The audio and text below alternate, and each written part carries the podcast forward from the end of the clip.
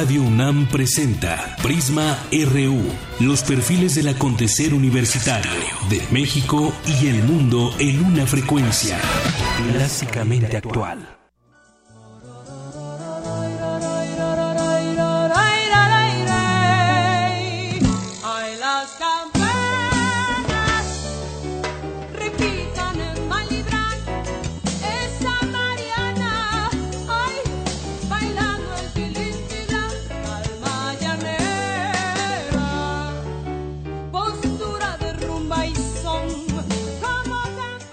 Con dos minutos, bienvenidos a Prisma RU, aquí a través de Radio UNAM en el 96.1 de FM. Estamos escuchando hoy en la música a Eugenia León, esta canción que se llama Ariles de Campanario.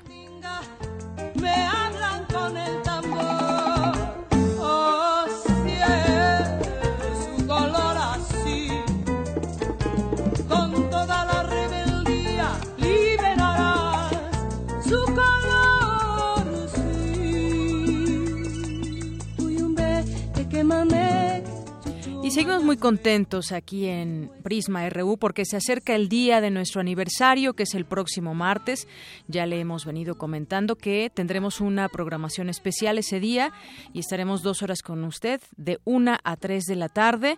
Y tendremos, ya le comentábamos, sorpresas, algunos regalos, pero sobre todo le reiteramos la invitación para que vengan a ver cómo hacemos este programa especial para todos ustedes aquí en la sala Julián Carrillo de Radio UNAM en Adolfo número 133. Ojalá que nos puedan acompañar, invite a quien quiera, vamos a estar en este espacio abierto, por supuesto la entrada es libre, para que nos puedan acompañar en este programa especial donde también habrá música en vivo, tendremos entrevistas, tendremos algunas mesas donde platicaremos de cómo ha ido evolucionando la radio y sobre todo el papel también de Radio UNAM en la radio de nuestro país. Portada RU.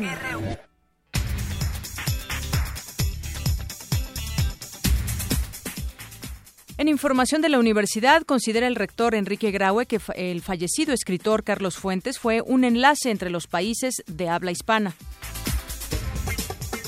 Fuentes está en, en el alma de los mexicanos, en el sentir de los mexicanos, porque Fuentes supo sumergirse en las entrañas de México. Lloró sus tragedias, disfrutó de sus bailes y alegrías y luchó denodadamente por la transformación social de nuestra nación. La grandeza de la lengua hispana es inseparable de la diversidad cultural, artística y literaria que nos hermana a los pueblos hispanohablantes. Los derechos políticos en México tienen profundidad histórica, considera especialista de la UNAM. Próximo domingo, la convocatoria para ingreso a la Universidad Autónoma de la Ciudad de México. En información nacional y de los estados, Estados Unidos entregará en Tijuana a Héctor Luis El Güero Palma el próximo martes a las autoridades mexicanas. Platicaremos del tema con Gabriel Regino. Sigue el recorte de burócratas en el gobierno federal. Llega el presidente de Singapur a nuestro país para una visita de Estado. La Secretaría de Desarrollo, la secretaria de Desarrollo Social, Rosario Robles, llama a investigar la intromisión de la Iglesia en los pasados comicios.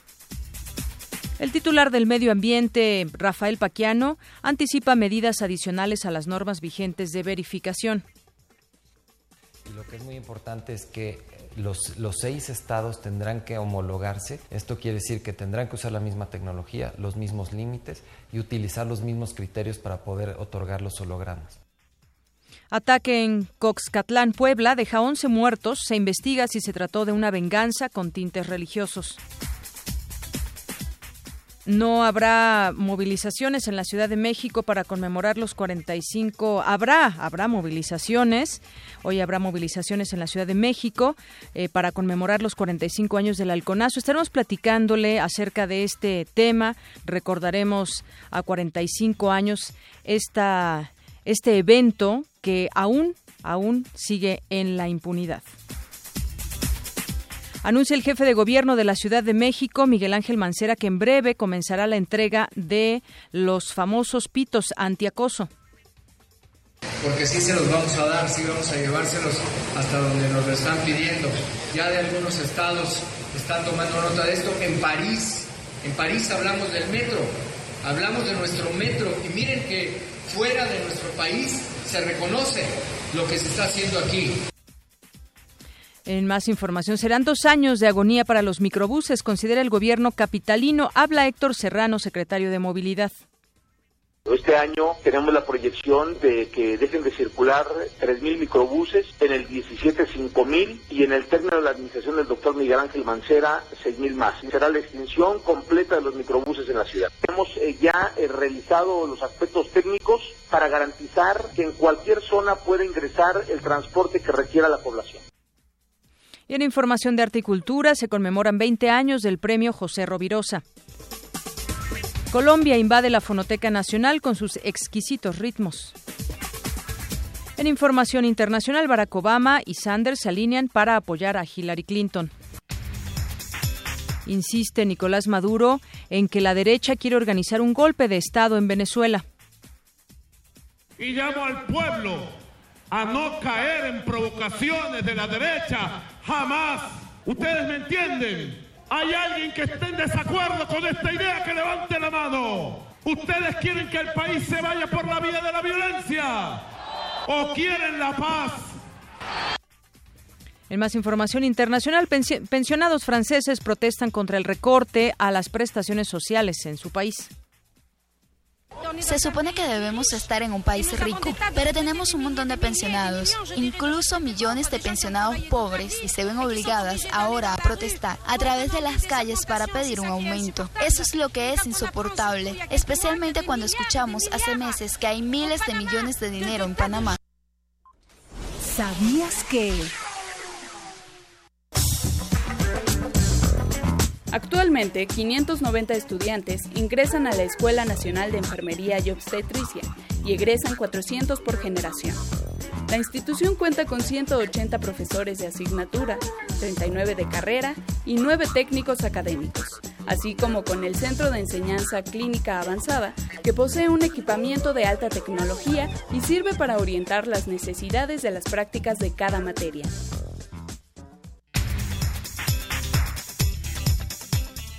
Una con nueve minutos y me voy a enlazar con mi compañero Jorge Díaz que nos tiene la siguiente información acerca de los miles de burócratas que se han quedado en el desempleo en los últimos meses.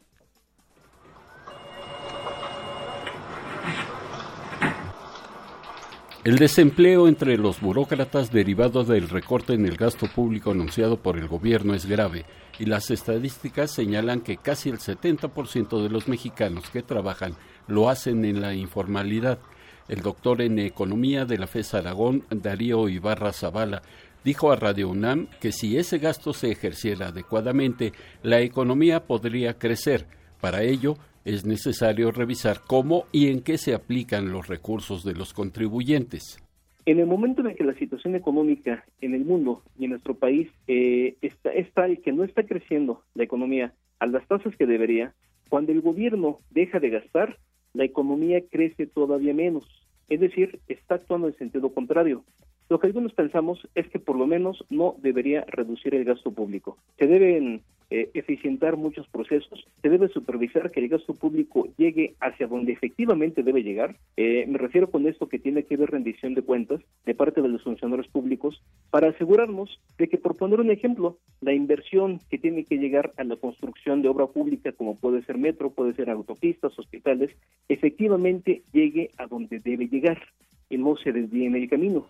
El investigador de la UNAM dijo que ese dinero no es del gobierno, sino de los contribuyentes que a través de los impuestos le provee a la administración pública. Otro factor, señaló el doctor Darío Ibarra, es el mercado interno que no se mueve simplemente porque el mexicano no tiene sueldos dignos. El nivel máximo del salario mínimo fue en 1975 y si hubiera crecido al porcentaje de la inflación debería estar en 275 pesos diarios.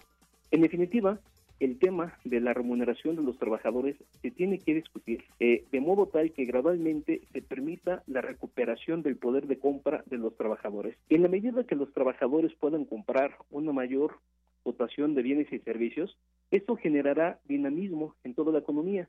No hay que olvidar que la compra de uno implica el ingreso de otro.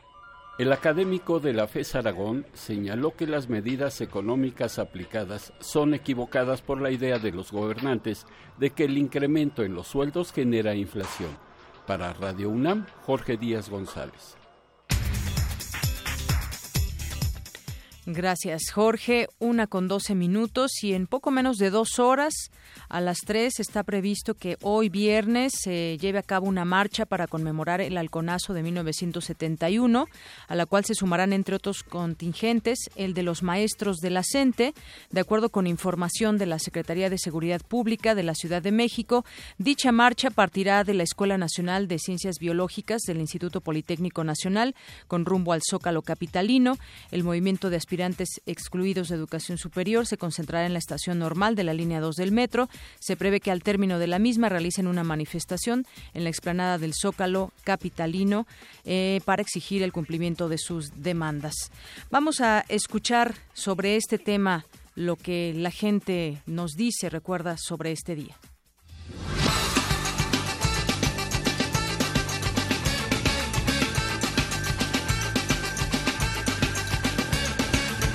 A la represión, pues creo que está mal. Se supone que tenemos el derecho a la libre expresión y a manifestarnos. Creo que en parte también estas manifestaciones este, pues se ven afectadas por estos eh, grupos este, pseudo estudiantiles o de anarquistas también que acaban afectando su imagen eh, pacífica. Bueno, sí hay que manifestarse, pero creo que debe haber ciertos lugares estratégicos que no dañe a segundos o a terceros. Es expresión, al final de cuentas. Eh, pienso que siempre nos han inculcado o en nuestros derechos la libertad de expresión y se me hace mal que lo juzguen mal o que lo o que lo tomen de una manera que piensan que solo es para hacer desorden, ¿no? Creo que todos tienen su manera de pensar y hay que respetar. Creo que debería de haber una manera de regularlas porque todos tenemos el derecho a ser escuchados y pues obviamente las autoridades nos tienen que, que responder.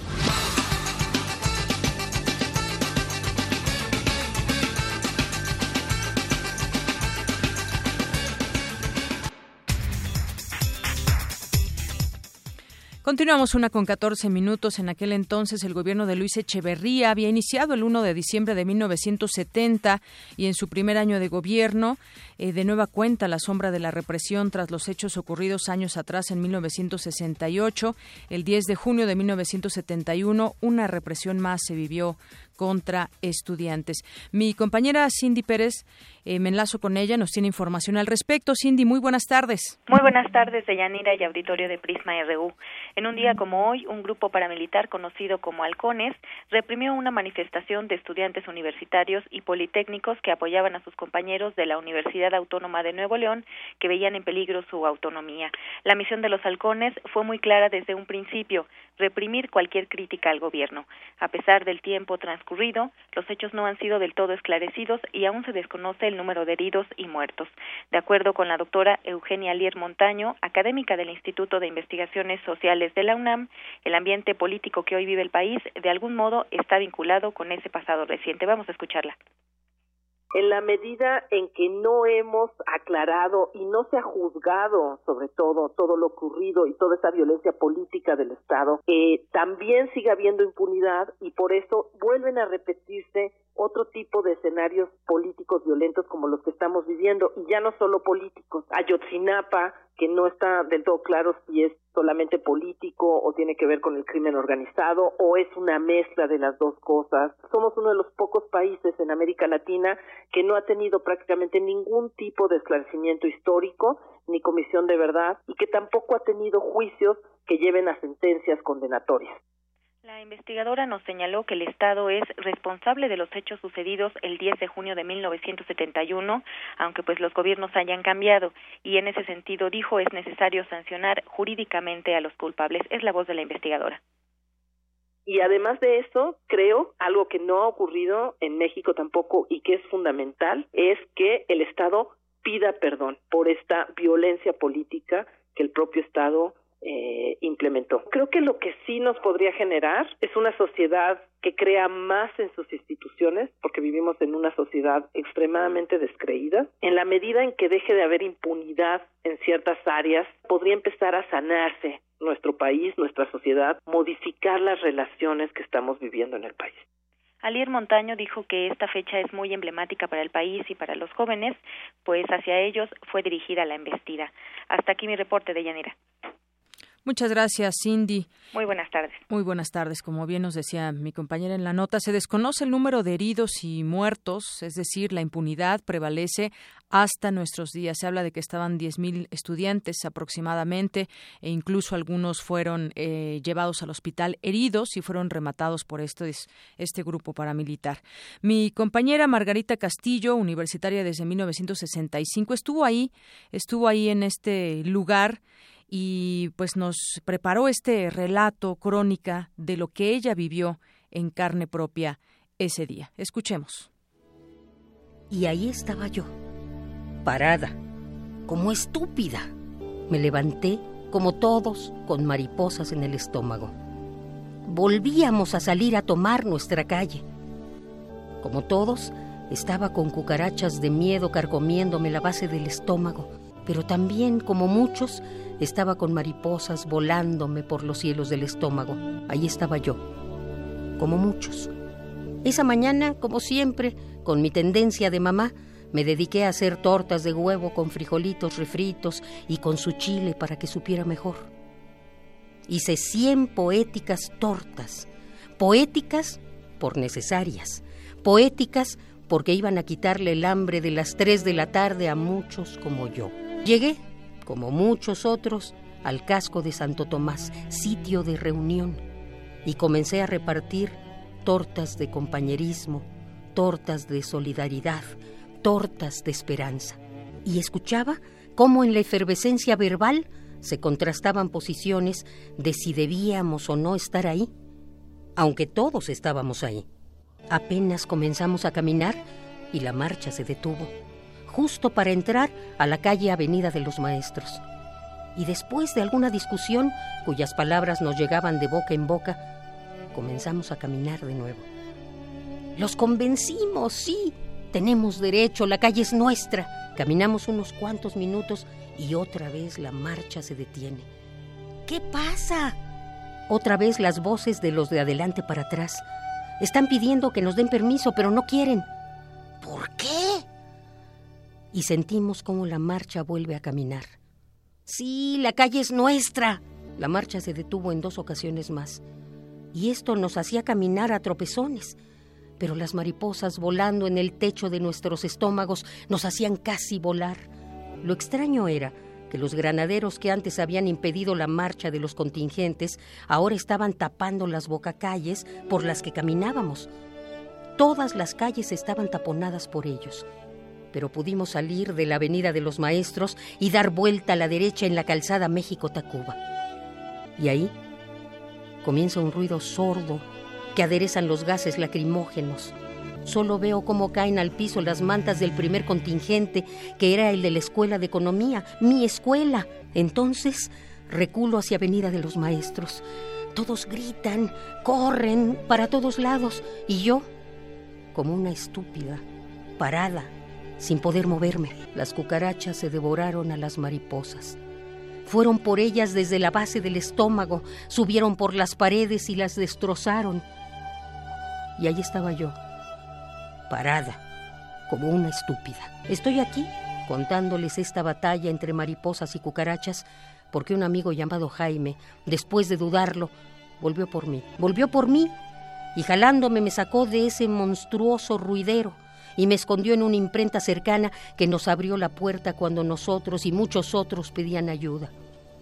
Gracias a ellos, los héroes anónimos. Desde entonces, aunque siga siendo una estúpida, trato de no solo estar parada, pasmada, porque una mariposa que supongo yo quedó viva en mi estómago me recuerda que tenemos derecho, que la calle es nuestra y que por el bien de todos los que vienen tenemos que ganar esta batalla entre cucarachas y mariposas. Y ahí estaba yo, parada, como estúpida, Pero ahora trato de hacer todo lo que mis fuerzas me permitan hacer. Tenemos derecho.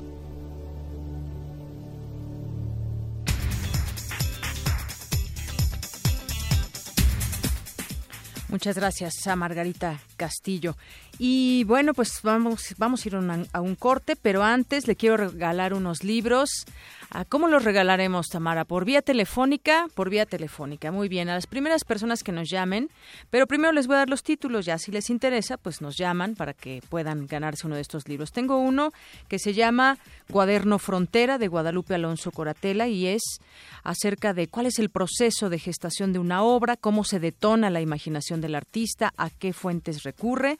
Si usted quiere uno de estos, un libro de ello, eh, puede llamarnos al 55 36 43 39 y tengo otro más que se llama La liberación de la voz natural, el método Linklater de Antonio Ocampo Guzmán y hablar del entrenamiento vocal del actor es hablar de la condición humana. Esto lo sabe Christine Linklater, creadora del método Freeing in the Natural Voice. Si alguno de estos libros le interesa, estas eh, alguna de estas publicaciones, llámenos al 55 36 43 39. Una con 23, vamos al corte y regresamos. Queremos conocer tu opinión. Síguenos en Twitter como arroba PrismaRU. Para nosotros, tu opinión es muy importante. Síguenos en Facebook como PrismaRU.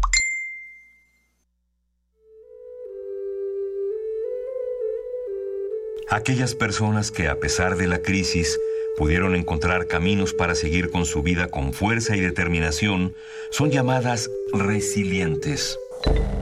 Ante la discriminación y la violencia. Ante la pobreza y el desasosiego. Resiliente. Historia sobre la capacidad de superar los obstáculos.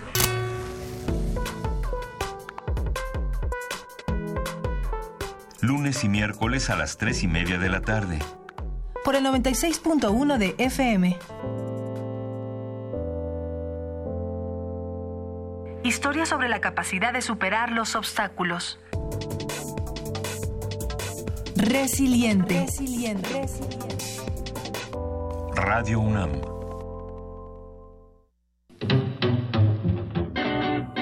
Investigadores universitarios afirman que comer pulpo es bueno para la memoria y si se acompaña con un buen libro, el momento es inolvidable. Como los pulpos, los escritores son más sabrosos en su tinta. En su tinta. Su tinta una producción del Instituto de Energías Renovables de la UNAM y el Instituto Morelense de Radio y Televisión. Lunes y miércoles a las 10 de la mañana por el 96.1 de FM. Y si quieres repetir platillo, escúchalo martes y jueves a las 16 horas. ¿Dónde más? Aquí, en Radio UNAM.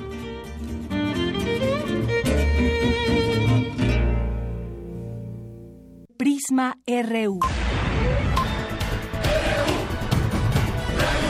Un programa con visión universitaria para el mundo.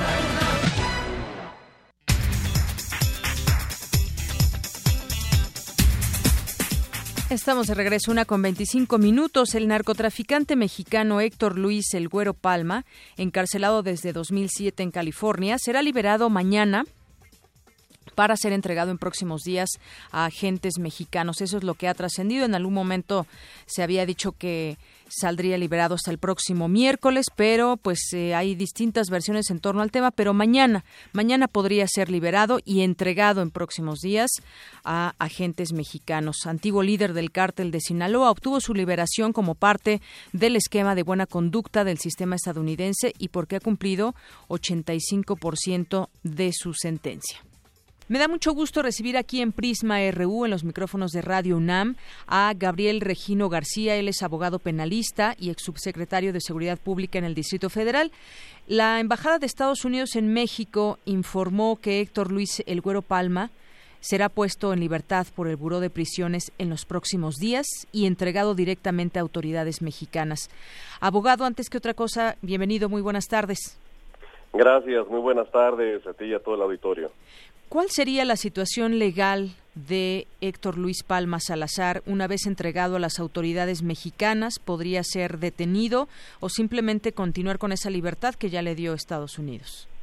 Es una de las interrogantes más importantes a las que nos vamos a enfrentar en las próximas horas, una vez que Héctor Palma Salazar se ha entregado en alguna de las garitas que nuestro país comparte con los Estados Unidos, siendo previsible que sea Tijuana, siempre y cuando, desde luego, los abogados de Héctor Palma Salazar en Estados Unidos no promuevan un habeas corpus para intentar mantenerlo en territorio estadounidense y buscar su regularización migratoria.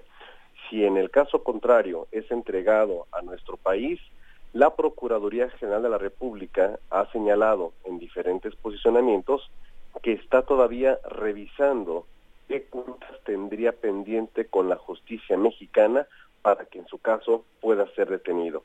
Es importante compartir contigo y con todo el auditorio que una de las posibilidades es que la PGR solicite, todavía está en tiempo, una orden de arraigo para que una vez que sea puesto en territorio nacional, Héctor Palma Salazar sea sujetado a esta medida y a una investigación por posibles hechos en los que hubiera tenido intervención. De entrada sería, eh, como usted dice, un arraigo, podría ser, dado que la PGR dice le está buscando iniciar un proceso. Yo le pregunta, ay, eh, le preguntaría desde su óptica y conocimiento de este caso, ¿hay elementos para poderle iniciar un proceso? Inclusive, inclusive, Yanira, durante el tiempo que él estuvo detenido con motivo de la extradición, él logró esquivar todas las acusaciones menores que tuvo en nuestro país de tal suerte que desde aquella época, estamos hablando de hace más de 15 años, no se le logró generar una acusación para alguna eh, circunstancia un delito grave. Es difícil que con el paso de los años hoy se le pretenda eh, fincar alguna responsabilidad respecto de hechos que tienen que ser previos a su encarcelamiento. Máxime abogado que ha habido otros casos en la justicia que sucede de esa manera. Eh, no estaba en Estados Unidos, pero por ejemplo, Caro Quintero eh, logró salir de prisión y después resulta que ya que se había ido, pues la autoridad mexicana lo estaba buscando. Tal vez eso también nos recuerde parte de lo que ha sucedido con algunos casos y en este, como dice usted, es más que nada una interrogante en este momento. Absolutamente, y es una interrogante que preocupa porque por un lado tenemos que reconocer todos que en México debe de privilegiarse el Estado de Derecho. Es decir, si no hay elementos de prueba contra una persona, independientemente de su pasado e independientemente del el peso que tenga en el ámbito criminal, el Estado mexicano no puede caer en prácticas inquisitoriales para la fabricación de nuevos cargos preocupante porque no podemos dejar de lado el perfil que este personaje tuvo en nuestro país en cuanto a organizaciones criminales. Y en el momento en el que estamos viviendo tan dinámico de violencia, desafortunadamente, pues la liberación de esta persona viene a colocar un nuevo factor que va a estar gravitando en el mundo del narcotráfico. Así es, abogado. Y bueno, pues también eh, luego de su extradición, en su momento se declaró culpable ante una corte estadounidense, fue sentenciado a 16 años de prisión por transportar 50 kilos de cocaína, lo cual de pronto esa integración de expedientes y demás nos hace pensar como si fuera pues un delito, si bien no menor, no tan grande como se pudo haber esperado. Efectivamente, porque de acuerdo con la información pública disponible, a Héctor Palma Salazar se le equiparaba con el nivel de un varón de la droga, un dirigente que habría generado una gran cantidad de poderío económico a través del narcotráfico hacia los Estados Unidos. Se le señala como responsable de cientos, decenas de pérdidas de la vida de forma violenta, para que al final de toda esta exposición él solamente haya sido castigado por ese cargo tan menor que le permitió acceder a una pena realmente benévola, 16 años que se empezaron a contar desde el momento en que ya estaba detenido con fines de extradición y que después de una gran cantidad de procedimientos que sus abogados estadounidenses llevaron a cabo en aquel país, le fueron permitiendo ir cambiando de celda de prisión en prisión para reducir las férreas condiciones en las que se encontraba en un inicio. Y hoy, bueno, pues estamos a horas de que esta persona quede en absoluta libertad. ¿Qué podríamos pensar, abogado, tras esta situación, como usted dice, finalmente, pues logró una, eh, una estadía en la cárcel bastante benévola por los señalamientos? ¿Qué podríamos pensar de la justicia de Estados Unidos? Hay un esquema eh, en Estados Unidos que permite hacer negociaciones lícitas con las personas que se declaran culpables. Declararse culpable ante una corte evita que exista un juicio y un juicio siempre es una carga tributaria, una carga económica y una carga probatoria que le dificulta al Estado poderlo generar para llevar a personas a unas condenas mayores, como pueden ser la cadena perpetua, la pérdida de la vida, por ejemplo, con la pena de muerte. Cuando la persona investigada acepta inmediatamente el cargo, esto le permite que la Fiscalía pida penas benévolas. Y es lo que sucedió en este y en otros casos de aquellas personas que son requeridas por los Estados Unidos de América a nuestro país. Por último, abogado, le preguntaría también, eh, ¿tuvo que ver en esa sentencia también su involucramiento en su momento del asesinato del cardenal eh, Posadas Ocampo? Es un tema interesantísimo este que pones en la mesa, Yanira, porque efectivamente Palma Salazar es señalado como una de las personas que tuvieron una participación intelectual en este lamentable homicidio ocurrido en el aeropuerto de Guadalajara, pero ni siquiera por esos hechos fue juzgado ni investigado por las autoridades de nuestro país. Así es. Así que bueno, tal vez por ahí pueda buscarle algo la PGR, quién sabe. Sería una posibilidad, pero recordemos que la cuesta hacia arriba es por el tiempo transcurrido y porque seguramente muchos de los testigos que pudieran haber presenciado ese hecho para ser localizados o para que se animen a declarar es una barrera quizá infranqueable. Muy bien.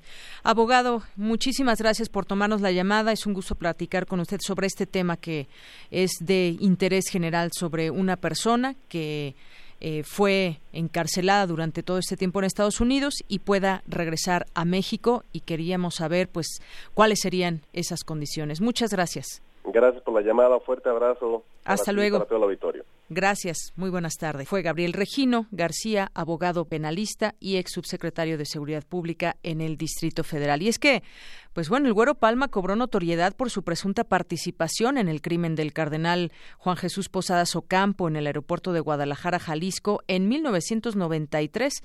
Este asesinato se dio en medio de la guerra que Palma y Joaquín El Chapo Guzmán sostenían en aquel momento con los hermanos Arellano Félix del cártel de Tijuana.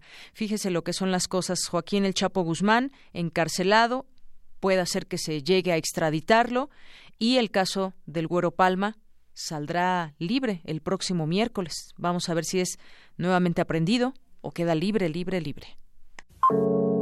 Campus RU.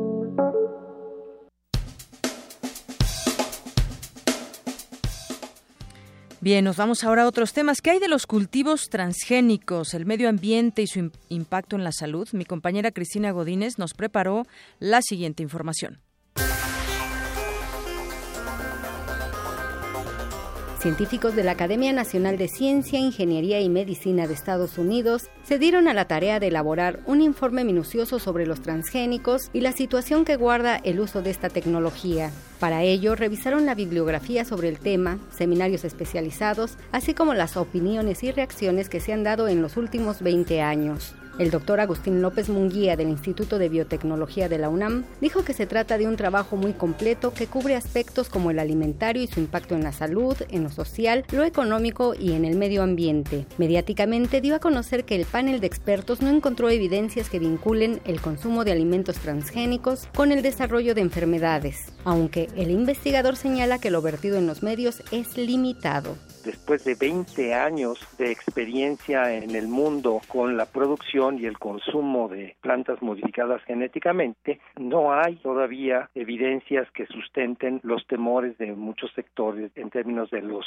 daños que pudieran tener en la salud. Y concluyen que es una preocupación de parte de la sociedad que no debe de descuidarse y que tampoco pueden generalizar en términos de que la tecnología sea inocua, puesto que esta depende de manera específica de qué planta se modifica, de qué forma se modifica y eventualmente también el contexto tecnológico de para qué se usa, cómo se procesa y finalmente el impacto socioeconómico que puede tener en un determinado ambiente. El experto expuso que hay una regulación a nivel mundial para medir la presencia de genes ajenos a la especie y se aborda en uno de los capítulos. Las modificaciones no necesariamente implican traer un gen y traer una proteína, sino que las nuevas metodologías pueden no ser detectadas con estas eh, metodologías, pues pueden implicar silenciar, por ejemplo, evitar que una planta exprese un determinado gen y de esta manera darle una nueva propiedad o hacerle una modificación, una mutación específica en la información de un gen y eso va a ser muy complicado para los sistemas de regulación detectarlo. Entonces ponen en, en este documento toda esta información en uno de los capítulos. Cada capítulo termina con una serie de hallazgos, conclusiones desde luego y recomendaciones en términos generales a las instancias regulatorias a los gobiernos y a la población.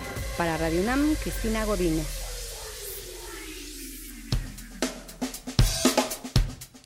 Ahora me voy con mi compañera Dulce García, que nos tiene información acerca de esta conferencia, ciclo de conferencias Derechos Políticos desde las Humanidades.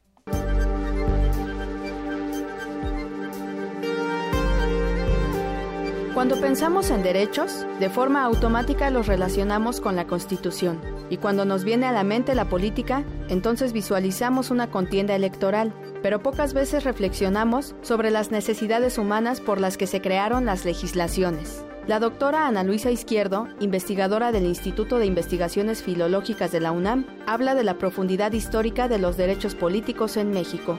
La República de los Indios va a ser la institución en que se funden las elecciones en México. Las repúblicas de indios eran el cuerpo de gobierno de los indígenas, que si bien gozaba de autonomía, se articulaba firmemente con el aparato de gobierno español y fue un instrumento eficaz del control de la población aborigen y de poner a disposición inmediata la mano de obra a los españoles, porque estaban cerca de los poblados españoles. En el ciclo de conferencias Los derechos políticos vistos desde las humanidades, la doctora Clara Inés Ramírez, académica del Instituto de Investigaciones sobre la Universidad y la Educación, explicó que ante las fuertes reprimendas de la Inquisición, las ideas políticas se insertaron de forma encubierta en libros devocionarios. Creo que tendríamos que volver a pensar en una continuidad de las ideas políticas del siglo XVI, de las ideas sobre la soberanía popular, que perviven y se transmiten. Y estas ideas, aunque tenían la, la sensación de decir, bueno, el rey tiene un límite y Dios no tiene límite, siempre se detenían en el límite del rey y en la necesidad de anuencia con el pueblo y en la idea del pactismo, de siempre podemos presionar al poder para, pactar. El análisis de los derechos políticos vistos desde las humanidades ayuda a entender cómo fueron evolucionando las actuales legislaciones en la materia y cómo funcionan hoy día. Para Radio UNAM, Dulce García.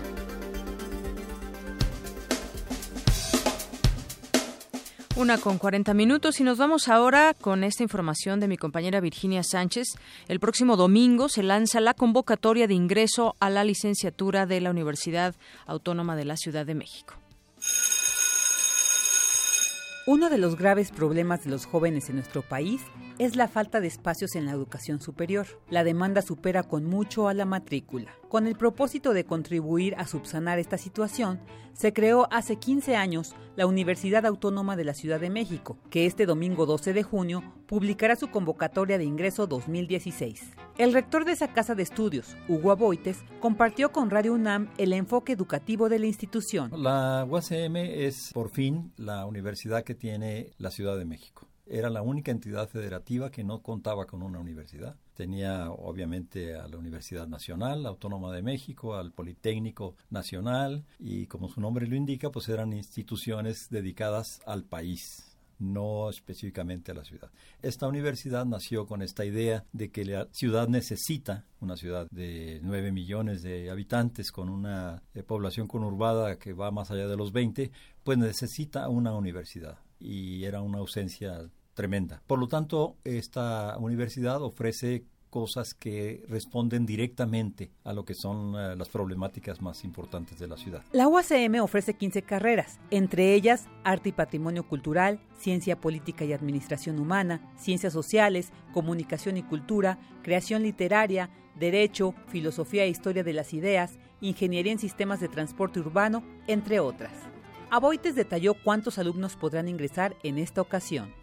Va a haber alrededor de eh, 4.000 lugares disponibles, pero algunos de estos lugares se dedican a los eh, egresados del IEMS, de las preparatorias del Distrito Federal, hoy Ciudad de México, así que tendríamos algunos miles disponibles para los jóvenes en general. No hay costo de inscripción, no hay un examen de selección y lo que tenemos es que en caso de que la demanda, como suele ocurrir, sea mayor que la oferta que tenemos, habría un sorteo, de tal manera que el número de registro que cada estudiante tiene participaría en este sorteo. Aquellos jóvenes que no sean beneficiados en el sorteo, de todas maneras tendrán ya el derecho a entrar a la universidad Autónoma de la Ciudad de México el siguiente año y entrarían sin participar ya en este mecanismo de sorteo. La convocatoria se publicará este 12 de junio en los principales diarios de circulación nacional y podrá consultarse en la página www.uacm.edu.mx.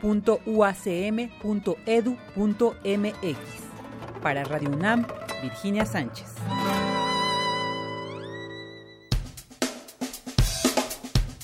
Una con 43, continuamos y bueno, pues hay que celebrar que es un espacio universitario, más allá de criticarlo o ligarlo con un partido político. En Información Nacional, pues continúan estas críticas en torno a qué pasó con la derrota del PRI en algunos estados y bueno, pues eh, sabemos que la Iglesia ahora se da cuenta de ello, de que pues eh, trató de incidir en el, en tal vez en algunas personas de católicos para que el voto fuera, o por lo menos criticaron lo que propuso el presidente con respecto a los matrimonios igualitarios. Hoy eh, sale una nota que publica el Universal, dice que la diócesis de Culiacán confirmó que el obispo Jonás Guerrero Corona criticó la iniciativa del presidente Enrique Peña Nieto sobre los matrimonios entre personas del mismo sexo.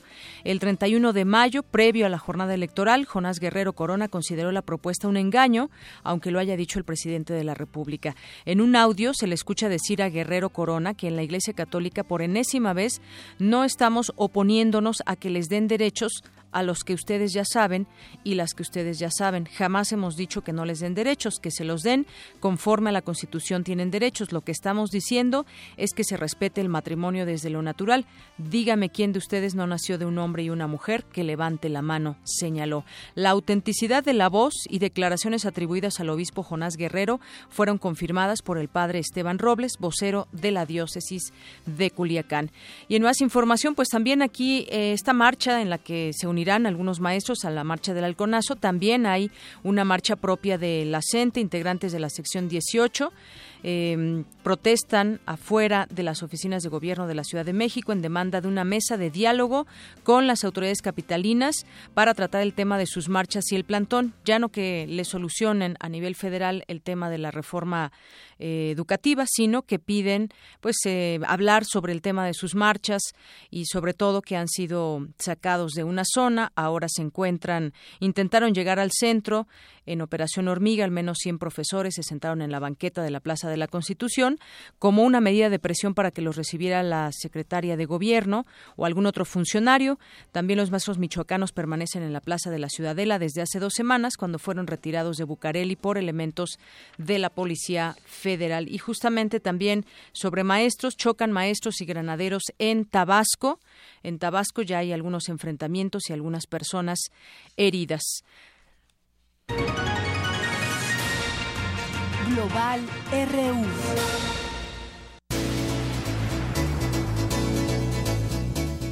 Una con 46 y me enlazo con mi compañero Antonio Quijano que nos tiene información acerca de Venezuela, lo que ha pasado, sucedido las últimas horas. Adelante, Toño. Buenas tardes, Deyanira, a ti a nuestro auditorio. La situación en Venezuela parece complicarse cada día más. Ayer la prensa internacional reportó la agresión que sufrieron diputados de oposición que exigían una fecha de validación de las firmas para activar el referendo revocatorio contra el presidente Nicolás Maduro. Algunos de estos legisladores culparon de estos actos de violencia a simpatizantes del gobierno venezolano. Por su parte, el presidente Maduro condenó los actos violentos de esta para derrocar a su gobierno. Y llamo al pueblo a no caer en provocaciones de la derecha, jamás. ¿Ustedes me entienden? ¿Hay alguien que esté en desacuerdo con esta idea que levante la mano? ¿Ustedes quieren que el país se vaya por la vía de la violencia? ¿O quieren la paz?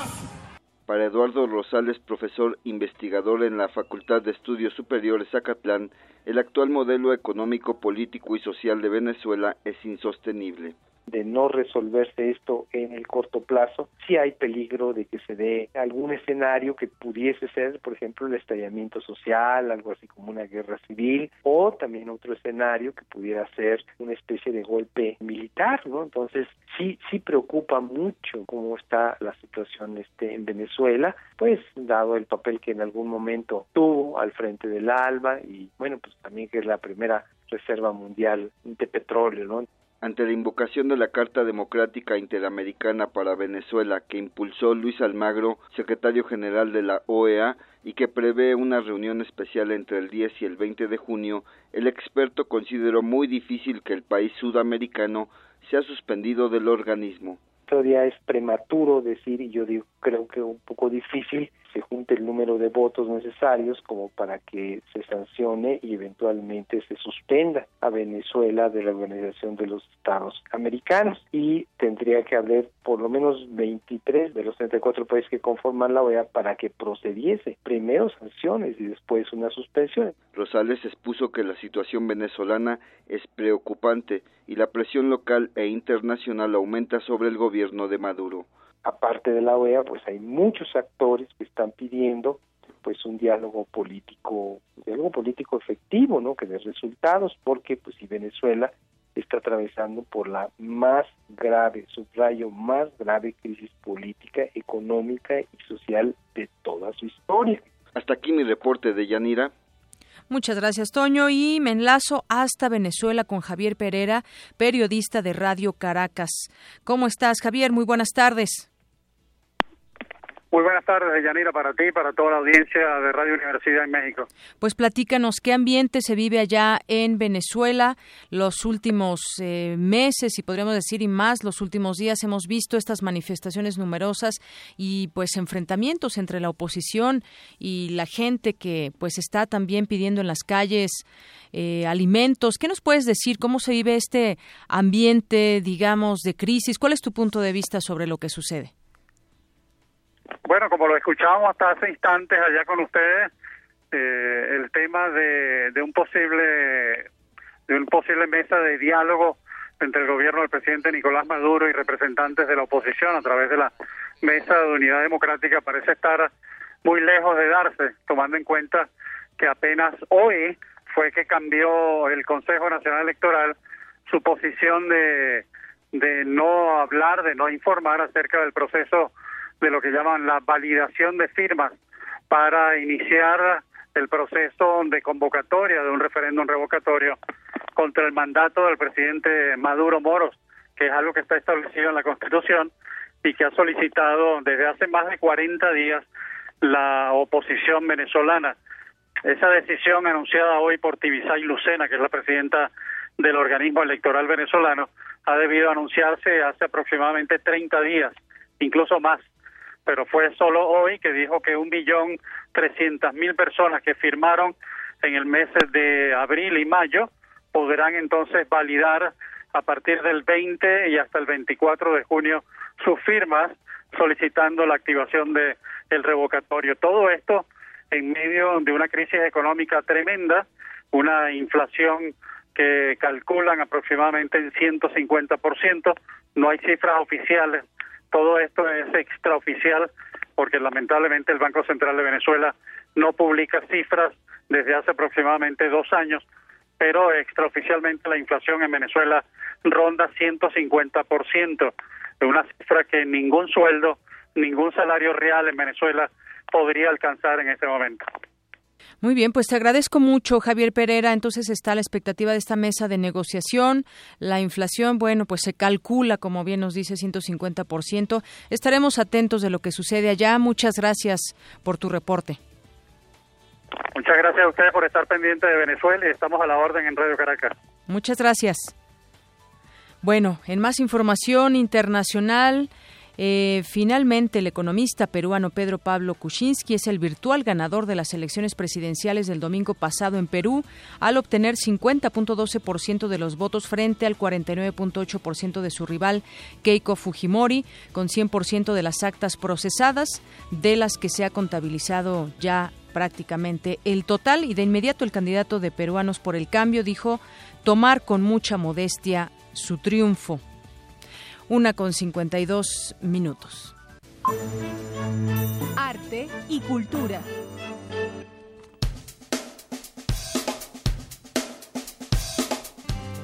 Este año se llevará a cabo la vigésima edición del Premio José Rovirosa al Mejor Documental Mexicano y la novena al Mejor Documental Estudiantil con premios de 70 mil y 25 mil pesos respectivamente. Las obras ganadoras serán dadas a conocer durante la ceremonia de premiación el viernes 28 de octubre de 2016 en la Sala José Revueltas del Centro Cultural Universitario. Y el encuentro musical con diversos ritmos colombianos eh, se presentaron ocho pláticas, un conversatorio y dos conciertos, cantos de mar y río. Tiene ese componente intangible que solo se fragua en la línea ecuatorial, dividido entre el Pacífico y el Atlántico, sincretismo entre lo afro, indígena y europeo que dio por resultado el sabor, definición cierta de esos múltiples géneros musicales que hay en... Em, en Colombia, porro, fandango, puya, eso es Colombia. A iniciativa de alumnos de maestría y doctorado de la Facultad de Música se realizó el encuentro Así suena Colombia, con el propósito de dar a conocer a la comunidad universitaria y al público la diversa música de ese país. Durante tres jornadas en la Fonoteca Nacional hubo ocho pláticas, un conversatorio, dos conciertos, además de múltiples contorsiones, gestos y manifestaciones corpóreas como reacción ante el tumbao escuchado.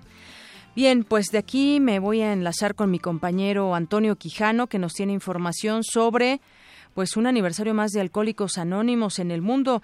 Cuéntanos, Toño, muy buenas tardes. Buenas tardes, de Yanira, a nuestro auditorio. Así es, Alcohólicos Anónimos cumple este 10 de junio 81 años de existencia. De acuerdo con datos de la Organización Mundial de la Salud, México ocupa el décimo lugar en consumo de alcohol per cápita en América Latina. Según la Comisión Nacional contra las Adicciones, el consumo de alcohol inicia antes de los 10 años y aproximadamente 6 millones de adolescentes mexicanos han probado esta sustancia, un problema que afecta por igual a hombres y mujeres. Se calcula que a nivel mundial hay 2 mil millones de personas que consumen bebidas alcohólicas, 76 millones son dependientes de esta droga y 2.5 millones mueren al año por esta causa. En México se calcula que existen 4.5 millones de alcohólicos potenciales. Además, de acuerdo con especialistas, el consumo de alcohol es factor de riesgo para más de 60 enfermedades. Radio UNAM conversó con el doctor Roberto Carán Araujo, presidente de la Junta de Servicios Generales de la Central Mexicana de Alcohólicos Anónimos. El problema del alcoholismo en México afecta eh, como tal, el alcoholismo como enfermedad, como adicción o dependencia al alcohol, afecta aproximadamente el 6% de la población entre 12 y 65 años. Estos son datos de la encuesta nacional de adicciones 2011, que es la más reciente. Eh, aproximadamente el 50% de la población, 49% para ser exactos, refiere que el alcohol fue droga de inicio, pues es una droga que fácilmente los niños y adolescentes pueden tener acceso a ella. Y el problema que tenemos aquí es que entre a más temprana edad se entre en contacto con esta droga, más probabilidades hay, mayor predisposición hay a desarrollar la adicción. El doctor dijo que de acuerdo con datos del Servicio Médico Forense, 60% de las muertes están relacionadas con el consumo del alcohol de forma directa e indirecta. Más del 30% de las personas que fallecen donde estuvo involucrado un arma de fuego también un ingrediente que, que no falta y es el alcohol. Entonces, eh, tío, hay, hay muchísimas eh, muertes que se pueden atribuir tanto directa como indirectamente al alcohol. Y esa es justo eh, la parte en la que queremos queremos llegar a las personas, queremos actuar. Alcohólicos Anónimos no hace prevención. Nuestro único objetivo es ayudar a las personas que tienen un problema con su forma de beber a buscar la sobriedad, a buscar retomar el control sobre sus vidas Alcohólicos Anónimos tiene 14.000 grupos locales distribuidos en 83 áreas en nuestro país. Para conocer su ubicación de forma fácil y sencilla, se puede acceder a la página www.aamexico.org.mx. Nuestros grupos, les recuerdo que solamente se sesiona una hora y media.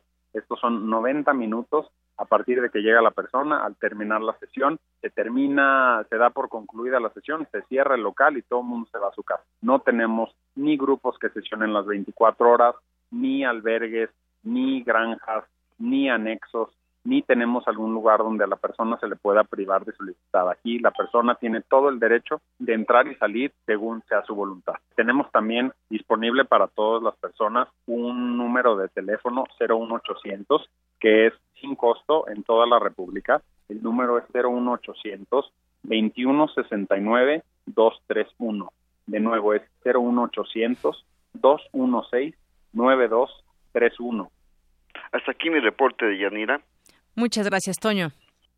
Bueno, pues antes de seguir con nuestro zarpazo, le voy a decir los ganadores de los libros. Beatriz Rivera se ganó el, libro Cuaderno Frontera y Adana Ayala Briones se ganó La Liberación de la Voz Natural. Además nos llamó Carlos Villanueva Soto, dice que le conmovió el pasaje que dio la maestra Margarita Castillo. También a nosotros. Muchas gracias por compartir tu opinión, Carlos Villanueva. Zarpazo RU.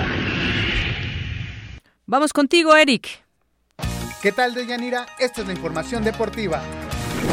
El Centro de Educación Continua de Estudios Superiores del Deporte ofrece el diplomado en Psicología Deportiva. César Belmonte Ríos, coordinador del curso, habló sobre la importancia de esa temática en las disciplinas de alto rendimiento. En los deportistas cada vez eh, ellos van teniendo eh, dificultades para competir. Hay muchos que se han dado cuenta que están muy bien trabajados física, técnica y táctica, pero les falta, eh, les falta este complemento, este complemento de tomar decisiones, saber tomar eh, decisiones en el momento justo. Agregó que los atletas con preparación psicológica tienen mayor estabilidad física y mental que sus oponentes. Ahí es donde esta parte del trabajo que hacemos se, junta con, todo lo demás y entonces vamos teniendo esa gran ventaja de, estar psicológico y emocionalmente listos para la competición. Eso es algo eh, muy importante contra quienes no lo tienen. El diplomado inicia el próximo agosto y toda la información puede ser consultada en www.deporte.unam.mx.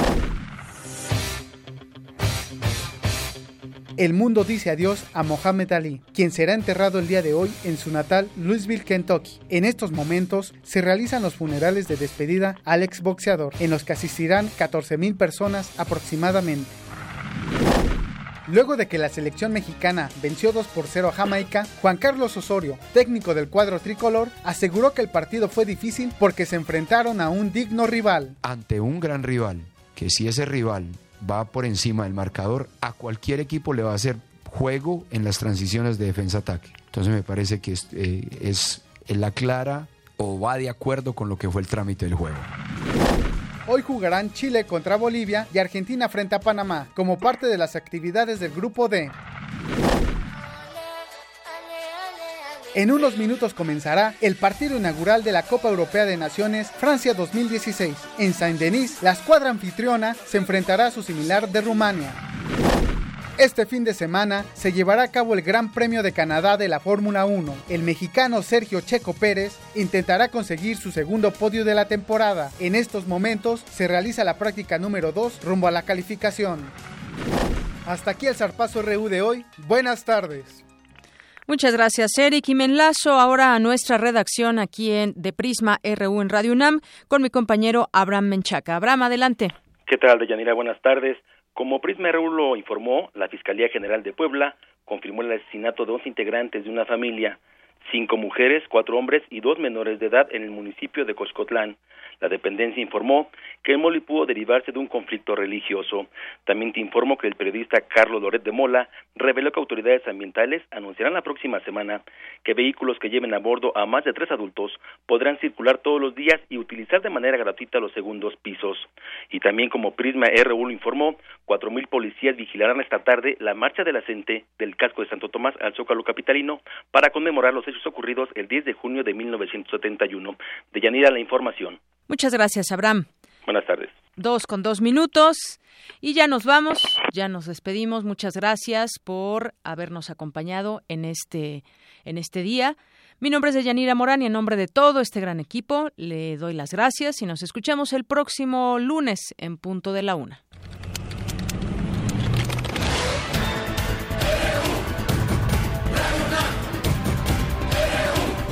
Prisma RU, los perfiles del acontecer universitario de México y el mundo en una frecuencia, de lunes a viernes, de una a 2 de la tarde. Radio UNAM, clásicamente informativa.